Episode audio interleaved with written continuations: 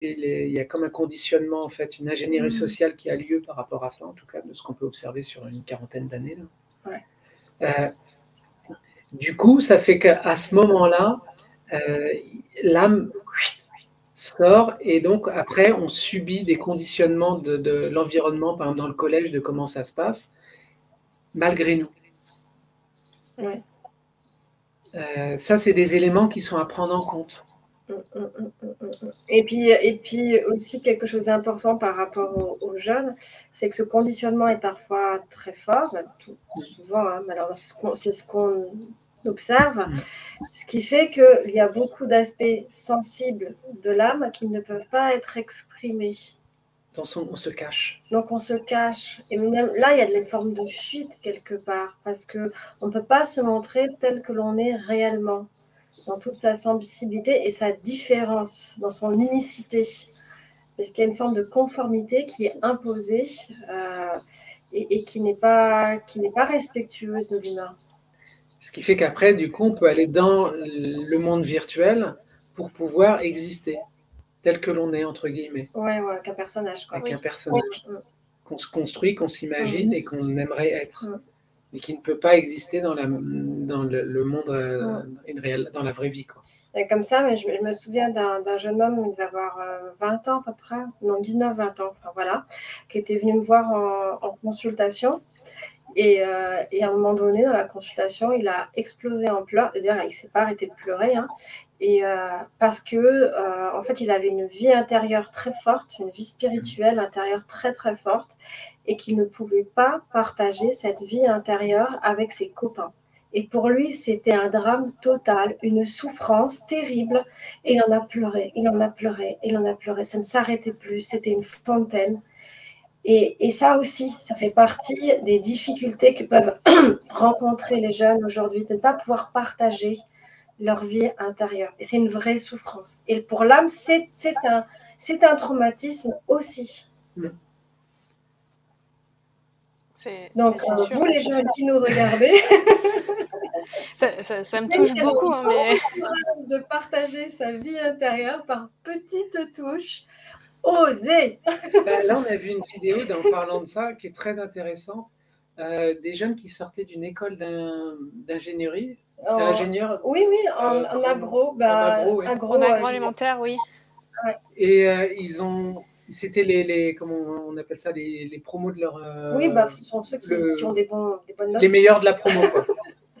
Et ils ont di- fait un discours où ils expliquent qu'ils ne veulent pas nourrir ce monde où on détruit le vivant et qu'eux choisissent de défendre des causes, de, par exemple, de, certains se mettent apiculteurs, certains vont lutter pour euh, sauver, euh, je sais pas, des animaux ou, euh, ou autre chose, peu importe. Ouais, Et du coup, ils s'engagent dans des causes pour défendre l'humain et ne plus servir un système qui euh, détruit le, le vivant. et avec lequel ils ne sont pas d'accord. Donc ça demande beaucoup de courage parce qu'après des, des études d'ingénieur qui demandent énormément d'efforts, D'investissement. ouais, d'investissement, arriver au bout quand on a le diplôme et dire bah, finalement, je ne vais pas postuler pour un emploi qui va dans ce sens parce que je ne suis pas d'accord, ça va à l'encontre de mes convictions et je préfère faire un CAP boulangerie. Il faut en avoir du courage. C'est sûr. Donc ça, c'est vraiment, ça, par exemple, c'est des Mm. choix d'âme Mm, mm. où le, tout le conditionnement extérieur, on dit, on le met de côté, c'est pas ce monde que j'ai envie de nourrir, en tout cas mon intelligence ou tout, tout ce que j'ai de moi, j'ai pas envie qu'il serve ce monde-là. Donc je choisis qui autre chose. Et ça, ça demande beaucoup de courage. Et, euh, c'est, c'est- et il faut beaucoup, beaucoup, beaucoup de jeunes comme ça aujourd'hui. Oui, on en a besoin. Des jeunes qui se dévoilent, en fait, qui, euh, Oui. qui Oui. osent être eux-mêmes. Oui. Enfin, Mm. voilà. Et qu'est-ce que, quel serait votre conseil justement sur ces ados-là, s'il y a des ados qui nous écoutent? Et qui ont, qui peuvent pas en parler parce que leurs parents justement sont contre ça, ça peut être violent. Enfin, euh, Oui. Je, je sais euh, qu'il y a certains parents qui peuvent même prendre ça pour du satanisme, hein, euh, d'avoir une sensibilité, enfin voilà, dans la religion Ah catholique. oui, celle-là, ouais. c'est- Voilà. Donc, euh, que- quel est votre conseil euh, est-ce comment ils peuvent se- pouvoir en parler? Enfin voilà. Alors, s'ils ne peuvent pas en parler dans la famille, il va falloir trouver un autre contexte pour pouvoir le faire. Ça peut être en choisissant des, amis qui ont aussi cette sensibilité-là, d'abord. Donc, c'est la repérer chez les autres, mhm. déjà. Et puis, euh, ça peut être contacter, euh, il y a aussi des adultes hein, qui sont heureusement ouverts pour discuter avec, euh, avec des jeunes. Alors, ça peut se faire sous la forme thérapeutique. Parfois, ça peut être aussi de demander à un parent, pour le coup, qui n'a pas cette sensibilité-là, un rendez-vous avec un thérapeute qui, lui, va pouvoir être à l'écoute. Pourquoi pas? Et de choisir un thérapeute sensible Toujours, évidemment. Donc, ça veut dire que la personne, qu'elle fasse la démarche de sélectionner une personne qui semble lui convenir mm. et qu'elle a le droit d'y aller et de dire ok ça ça me mm. convient pas mais ça ne veut pas dire qu'il n'y a pas de personne qui pourra convenir mm. Parfois les jeunes essayent des choses ils disent ouais mais ils ne comprennent pas de toute façon lui il est naze ou je sais pas quoi. Mais ça ne veut pas dire ça. C'est à dire juste ils n'ont pas rencontré la bonne personne. Et il y a des personnes qui sont aptes à écouter cette sensibilité et à la reconnaître. Et il y a aussi, ça fait penser à ça, pardon, mais mm. euh, que ces jeunes, en général, ils trouvent ce monde sans sens, euh, où il n'y a pas d'issue d'une certaine manière. Mm. Donc, ils préfèrent éviter, contourner, ou en tout cas fuir de cette réalité par différents moyens. Et l'idée, c'est plutôt de les ramener vers une quête intérieure. S'ils trouvent que ce monde n'a pas de sens, c'est qu'en eux, il y a quelque chose qui a du sens, justement. Et donc, c'est d'aller trouver ce sens à l'intérieur pour commencer à le, diffuser, et même déjà à se l'apprivoiser soi-même. Et à partir de là, de commencer à se sentir guidé par ça. Ça, c'est essentiel. Parce qu'il y, a la famille dans laquelle euh, on grandit, hein. c'est la famille, on va dire, génétique, avec ce patrimoine qui nous donne un petit corps, là, un véhicule. Et puis il y a la famille de cœur. Donc pour ces jeunes, ça permet de se constituer une famille de cœur. Et qui se rassure, il faut être patient. Parce que parfois, les, les 25 premières années sont vraiment difficiles. Oui. oui. Euh, et, j'ai l'impression, peut-être à tort, qu'aujourd'hui, il y a beaucoup plus d'opportunités pour que euh, ces jeunes puissent se reconnaître entre eux. Oui. Alors, ça veut dire qu'en gros, il euh, ne faut pas se leurrer, hein, sur la sensibilité, on va dire, il y a quoi 9, 9 8 9,8% de personnes. de personnes. Donc, dans une classe de 30 élèves, ça en fait 3. À peu près. 3 élèves sur 30. Voilà, donc dans votre classe, les jeunes, si vous êtes 30 élèves, cherchez les deux autres qui sont comme vous. Déjà. Déjà, ça peut beaucoup aider. Déjà. Et parfois, il peut y en avoir plus, et c'est tant mieux. Donc déjà, c'est d'avoir des, indicateurs comme ça. Et de se dire que de toute façon, le contexte dans lequel on évolue à l'adolescence, même si ça paraît une éternité. Oui, et puis après, il y a aussi une chose qui me vient, c'est le choix des activités extrascolaires. Ah ça peut aussi aider. Il y a certaines activités extrascolaires qui vont réunir des jeunes avec une certaine sensibilité. Donc là, vous pouvez aussi euh, vous aider en rencontrant des jeunes comme vous, en choisissant bien vos activités extrascolaires. Et d'oser même. Hum, hum, hum. Donc forcément des, activités qui vont euh, exprimer de la sensibilité. Donc désolé, mais peut-être qu'au foot, ce sera plus difficile, par exemple. oui. rugby, ça dépend. moi, je pensais au rugby puisque Toulon est une ville de rugby. Et ça, c'est un, un, élément qui est. Euh, par rapport à ça, il y avait un autre élément à ajouter. C'est d'accepter sa différence. Oui. Parce que souvent, on cherche à faire le caméléon et à s'adapter à tous les environnements dans lesquels on est. Et là, on s'incarne pas. Hein. Et on s'incarne pas. Mm-hmm. On prend juste un costume et on essaye de correspondre au costume que l'autre attend de nous. Et plus on fait ça, en fait, plus on s'éloigne de nous. Donc l'idée, c'est d'accepter qu'on est différent. Mm-hmm. C'est pas moins bien ou mieux ou quoi que ce soit, on est différent. On est juste unique. C'est tout. Et plus on va commencer à tenir compte de cette spécificité que l'on est, dans mmh, cette unicité, et eh ben, plus les choses vont commencer à, s'améliorer, on va se pacifier. Donc ça peut être, c'est vrai que parfois on va peut-être devoir changer d'amis, euh, peut-être s'apercevoir qu'il y a des proches que l'on a, ils sont peut-être pas bienveillants avec nous, et on n'est pas obligé de subir ça. Voilà, c'est des aspects de cet ordre-là qui sont importants. Là, on va passer à la vie adulte. Ah oui, parce qu'il y a aussi peut-être des adultes Qu'est-ce qui pourrait faire qu'on n'est pas incarné en étant adulte? Voilà. Alors malheureusement, ça arrive beaucoup. Alors on peut, ben, comme on l'a vu dès le départ, avoir quelques soucis, mais on peut avoir aussi être incarné, c'est d'avoir l'âme bien placée, bien centrée dans, sur son siège au niveau euh, du cœur, au centre de la poitrine.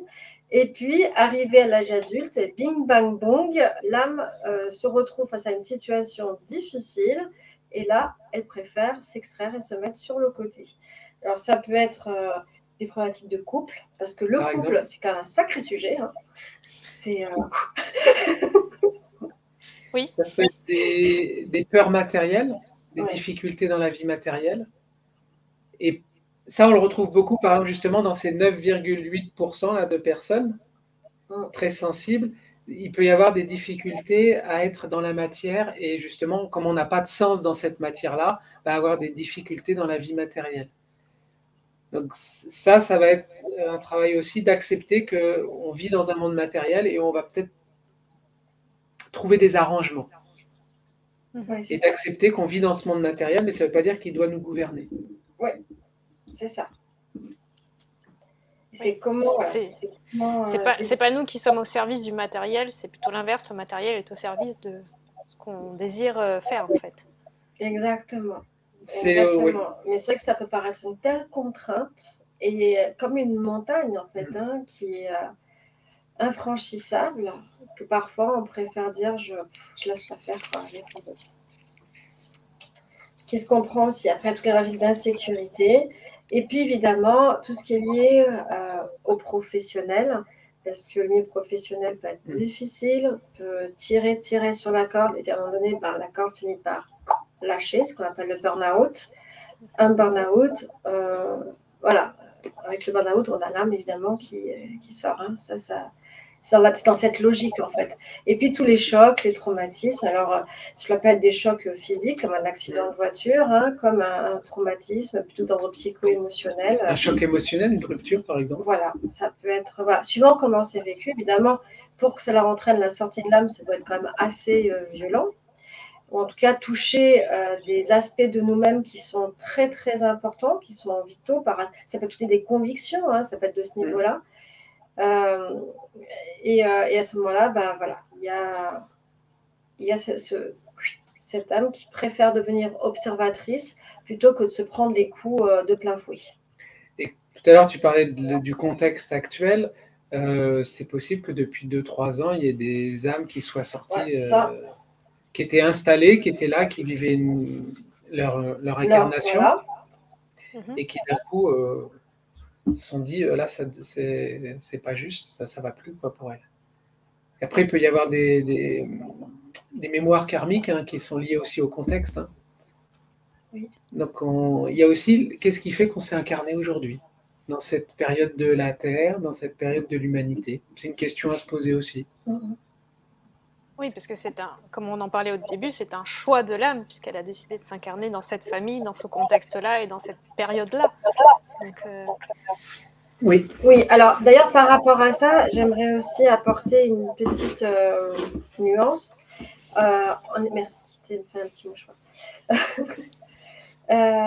l'âme choisit son contexte son patrimoine génétique à travers les parents, mais, mais, mais, et ça c'est très très important, oui. tous ceux entendre, toutes les personnes, tous les personnages faisant partie du scénario autour de cette âme sont responsables à 100% de leurs paroles, de leurs comportements et de leurs actes.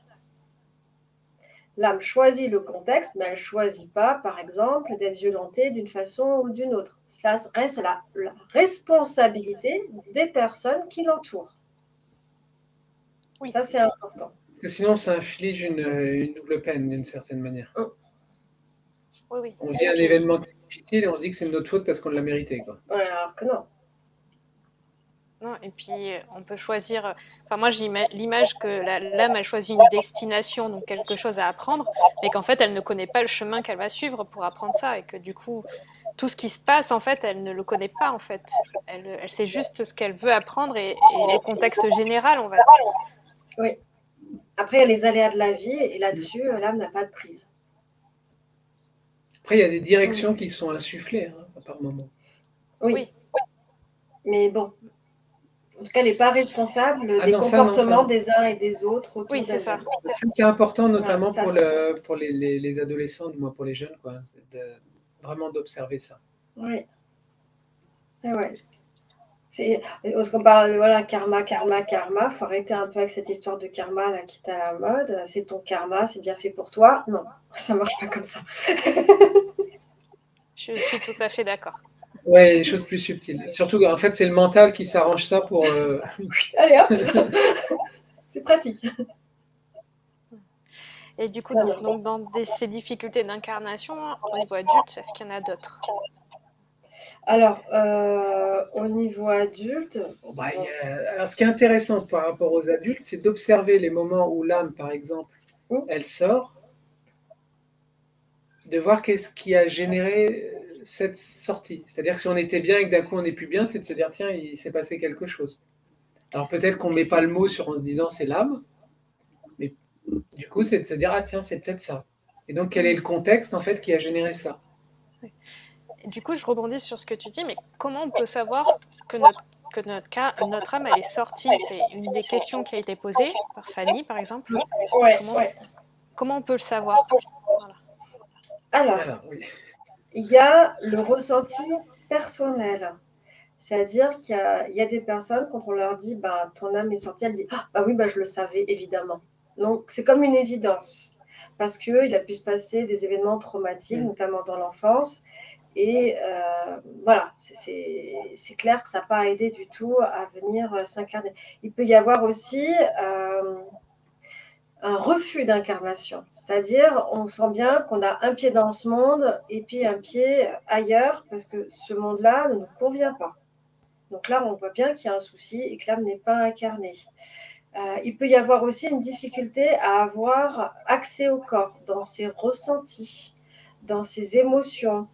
Euh, il y a par exemple ben, des, des, personnes qui mmh. disent que lorsqu'elles ont une relation sexuelle, elles ne ressentent rien.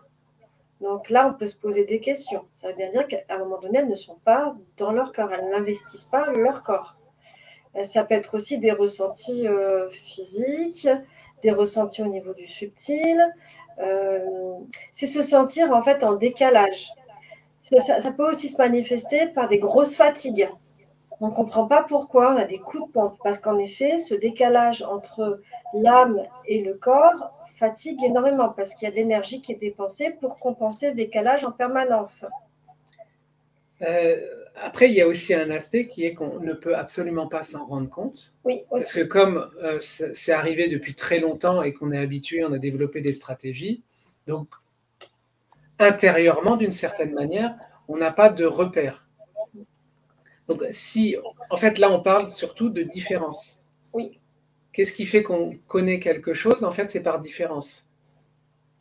Si tu as goûté quelque chose qui était bon, bah, quand c'est plus là, tu sais qu'il y a une différence, qu'il y a un truc qui va plus. Oui.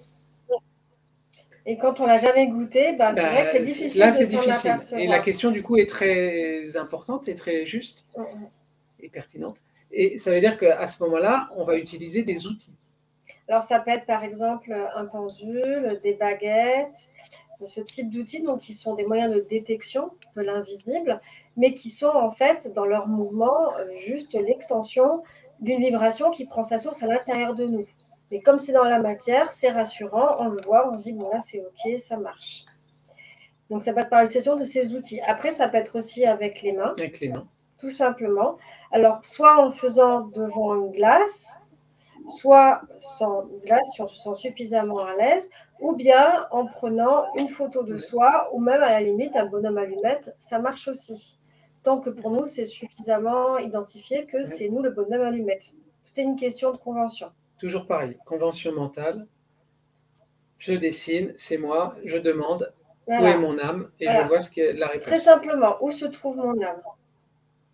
Et là, à partir de cette question toute simple, nous allons nous laisser guider. Alors que ce soit avec un outil, avec la main, qui peut être aussi une forme de baguette hein, dans son mouvement, ou ça peut être simplement un ressenti. On se sent, euh, notre attention est portée à un endroit spécifique.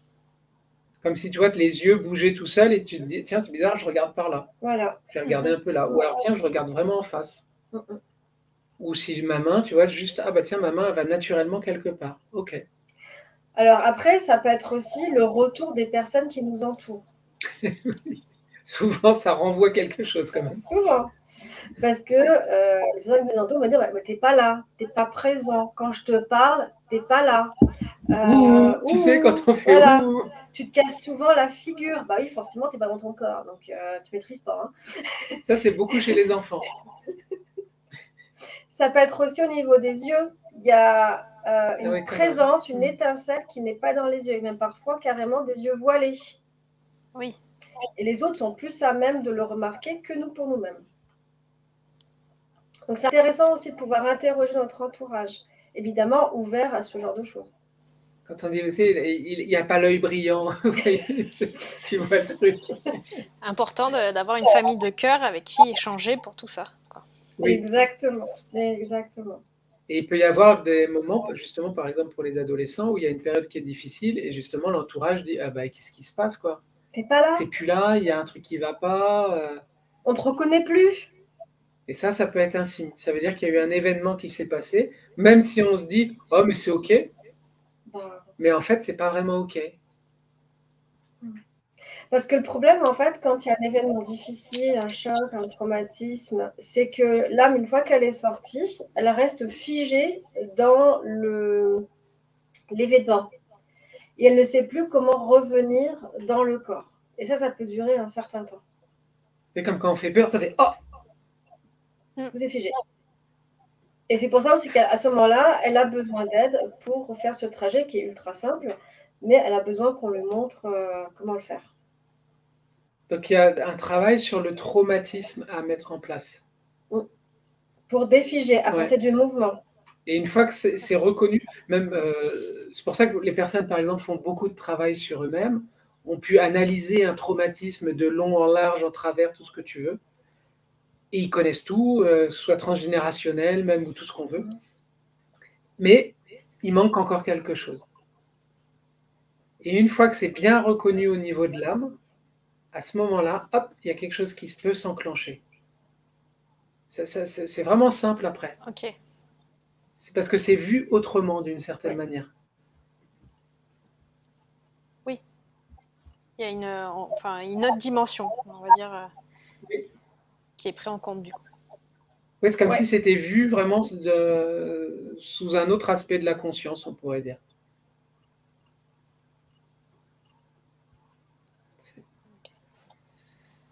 Alors, maintenant qu'on a vu que l'âme pouvait être dedans ou dehors. Alors, oui, alors qu'est-ce qu'on fait avec ce truc-là?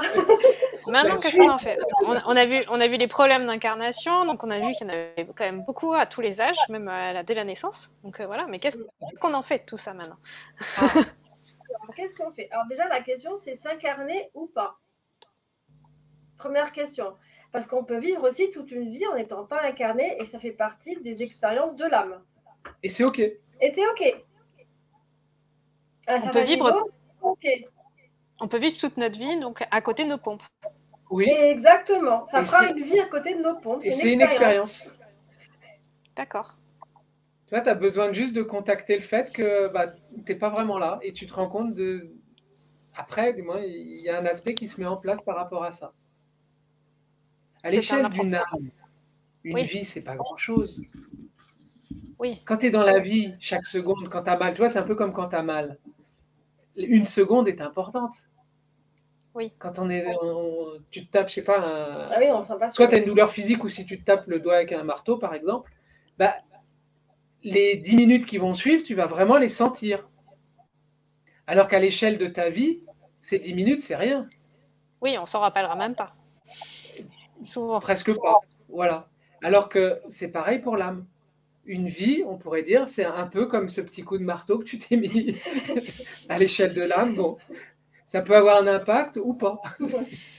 Mais bon, ça a permis, nous, enfin, quand on se cogne le doigt, ça permet de savoir que si on se loupe le, le clou, ça fait l'expérience que bah, il faut pas louper le clou parce que sinon ça fait mal. Donc c'est pareil pour l'âme. D'avoir cette expérience, ça va lui permettre d'avoir, euh, de, de, faire cette expérience-là, cette expérience-là pour acquérir euh, de l'ex, euh, quelque chose. Oui, parce que la vie est intelligente. C'est pas le mental. Hein. L'essence de vie, c'est ce qui apporte le tout. Oui, donc la, question, c'est. Euh, Et maintenant, s'incarner alors. Oui, il y a une intelligence dans la vie. Donc déjà, les choses sont bien faites quand même, faut, d'une certaine manière. Mais quand même, on peut dire que le choix de l'âme, c'est de prendre corps d'une façon plus euh, globale. Oui. Et qu'on peut l'aider quand même à y arriver. Et son choix est peut-être de trouver le moyen d'y arriver. Aussi. de sortir pour trouver le moyen d'y arriver. Alors, par rapport à ça, il y a les états d'âme et les états du corps. Et comme on a vu, euh, selon l'un ou l'autre, eh bien, c'est plus ou moins compatible. Donc l'idée, ça va être déjà de rendre cette âme et ce corps compatibles. Parce que si c'est comme ça, ça ne peut pas s'intégrer. Alors que si on commence à, à décaler un peu, hop, on peut réussir à quelque chose. Ok. Allons-y alors. Donc tout est une question d'interaction. Alors, dans ce cas-là, on peut se dire, oui, mais alors moi, en tant que personne euh, vivant euh, voilà, dans, avec ce corps et puis cette âme, qu'est-ce que j'ai à faire avec tout ça finalement? Qu'est-ce que fait la personnalité dans cette histoire? Ah. Ah. À quoi elle sert? Voilà. Ouh, plein de choses, le corps, l'âme, la personnalité, mais oui, quoi, à quoi elle sert? Oui, c'est À quoi elle sert hein? Sinon, à créer du lien justement entre ce corps et cette âme donc entre tout le patrimoine euh, transgénérationnel génétique et l'historique de l'âme. L'interaction et les événements de cette vie vont créer en fait ce qu'on peut appeler une personnalité. D'accord, pour vous, donc euh, oui, le lien en fait entre notre corps et notre âme, c'est notre personnalité, en fait, ce qu'on montre aux autres euh, à ce jour. Quoi. En fait, la personnalité va se construire à partir de cette base, corps-âme. Et elle va se construire par réaction vis-à-vis de l'environnement et de l'entourage. C'est une construction complètement artificielle, mais qui a sa raison d'être parce qu'elle est complètement adaptée au contexte, donc au milieu dans lequel elle évolue. Et donc cette réaction dépend, encore une fois, du patrimoine génétique et de l'âme. Mmh.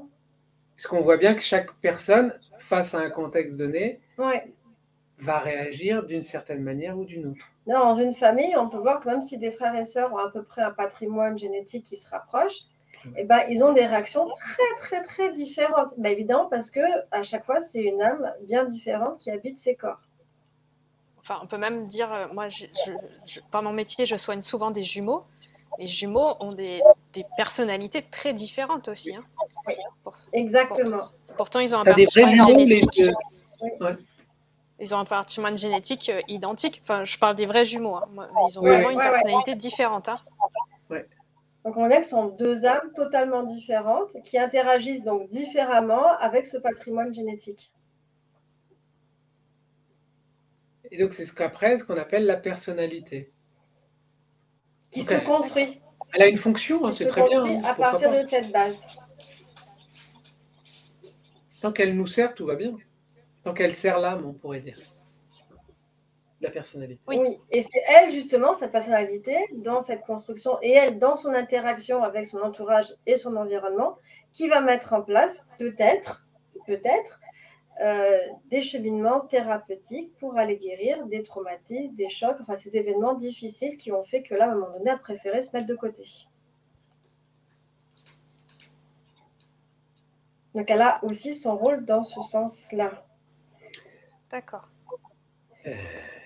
Alors, évidemment, des traumatismes de toute nature. Hein, ça peut, il peut s'agir de traumatismes même euh, liés aux vies antérieures, aux lignées euh, familiales, et puis, bien entendu, dans cette vie-ci. En fait, la personnalité va pouvoir faire le lien, parce que c'est vraiment ça, c'est du lien entre le corps, l'âme, et puis le milieu dans lequel tout ce petit monde informationnel évolue.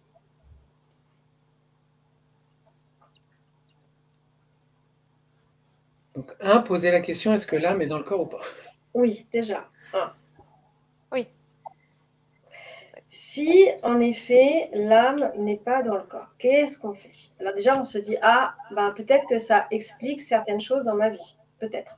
Déjà, ça prend du sens. Quand je, me, je remue ciel et terre euh, pour mettre en place un projet et qu'il n'arrive pas à se concrétiser dans la matière, c'est peut-être que moi non plus, en tant qu'âme, je ne suis pas incarnée dans la matière. Peut-être. Ça a du sens. Parce que souvent, on va travailler sur la personnalité, justement.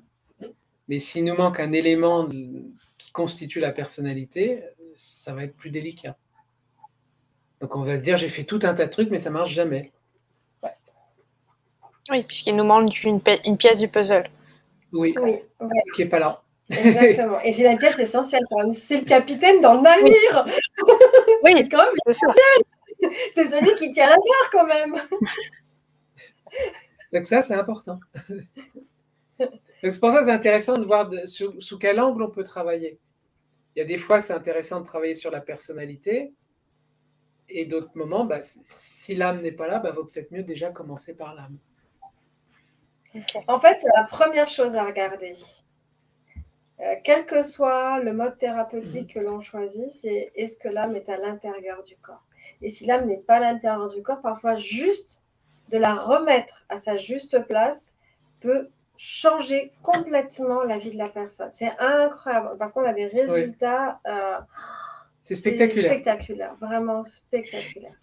Est-ce que les personnes peuvent faire seules ce, ce- ce- ce- ce travail de remettre son âme à l'intérieur? Alors oui, si, Si. elles ont déjà fait un travail euh, thérapeutique sur elles-mêmes, je dirais, donc théra- travailler sur les problématiques, les événements, les traumatismes qui ont engendré cette sortie d'âme. Par contre, si elles n'ont jamais fait de travail sur elles-mêmes, c'est vrai que ça va être plus difficile. Elles auront souvent besoin d'être accompagnées. En tout cas, pour, Essayez déjà. et pour essayer et Mm. identifier la problématique. Et si elles se rendent compte que la problématique est quelque chose qu'elles peuvent traverser facilement elles-mêmes, euh, ça peut, voilà, ça peut le faire facile. Ça dépend aussi la- le, le degré du traumatisme. hein. Si tu es dans l'échelle des- des- de la difficulté, si tu es à 10, là c'est plus complexe. Si tu es à 3, 4, bon, si tu es tombé de ta chaise quand tu étais petit et que tu as juste eu mal ou que, je sais pas, il t'est arrivé un, un petit accident ou un, un petit truc un peu violent, bon, ça, ça peut, ça, peut, ça peut aller, ça. Oui, pas- ça peut. Voilà, ça, c'est pas un souci. En fait, on reconnaît ce qui s'est passé, ok, d'accord, et puis on passe à autre chose. C'est pas grave. Par contre, si on est sur du traumatisme beaucoup plus important, euh, là, il est préférable de faire un petit travail. Parce qu'on a plusieurs questions en fait sur le chat qui demandent de comment mettre, euh, remettre cette âme en place en fait. Eh ben, on va le Ah faire. ben, on va le faire tous ensemble. Alors, C'est le- petit teasing pour donner envie. alors, si, voilà. Restez avec nous, on va le faire tous ensemble. Voilà. Si donc, après notre questionnement, nous avons euh, conclu que notre âme est bien à l'extérieur de notre corps, nous pouvons lui demander de venir se placer devant nous, parce qu'il est plus facile de papoter avec euh, Avec un interlocuteur, voilà. quel qu'il soit, devant nous, que comme ça, sur le côté où il faut tordre le cou, etc. Donc, on lui demande de venir devant nous, tout simplement.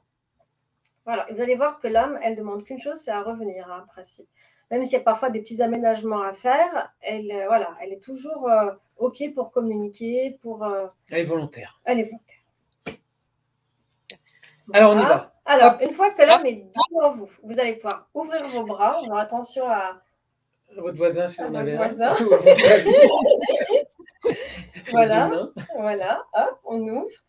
Je cherche la paroi vibratoire de mon âme. Et là, vous allez laisser vos mains se